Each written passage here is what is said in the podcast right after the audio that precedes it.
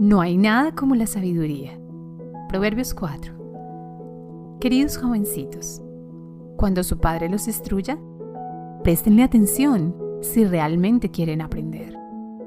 Yo, como maestro, les doy este buen consejo.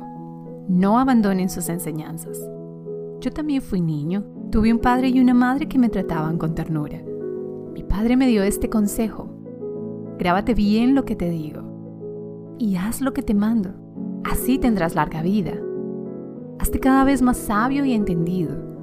Nunca olvides mis enseñanzas. Jamás te apartes de ellas. Si amas a la sabiduría y nunca la abandonas, ella te cuidará y te protegerá. Lo que realmente importa es que cada día seas más sabio y que aumentes tus conocimientos. Aunque tengas que vender todo lo que poseas, valoriza el conocimiento y tu vida tendrá más valor. Si haces tuyo el conocimiento, todos te tratarán con respeto y quedarán admirados de tu gran sabiduría. Escúchame, jovencito. Hazme caso y vivirás muchos años. Yo, como maestro, te enseño a vivir sabiamente y a siempre hacer el bien. Vayas rápido o despacio, no tendrás ningún problema para alcanzar el éxito. Acepta mis enseñanzas y no te apartes de ellas. Cuídalas mucho, que de ellas depende tu vida. No te juntes con gente malvada ni sigas su mal ejemplo. Aléjate de su compañía. Aléjate y sigue adelante. Esa gente no duerme hasta que hace algo malo.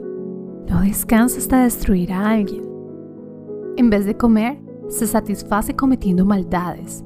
En vez de beber, festeja la violencia que comete. La vida de los hombres buenos brilla como la luz de la mañana.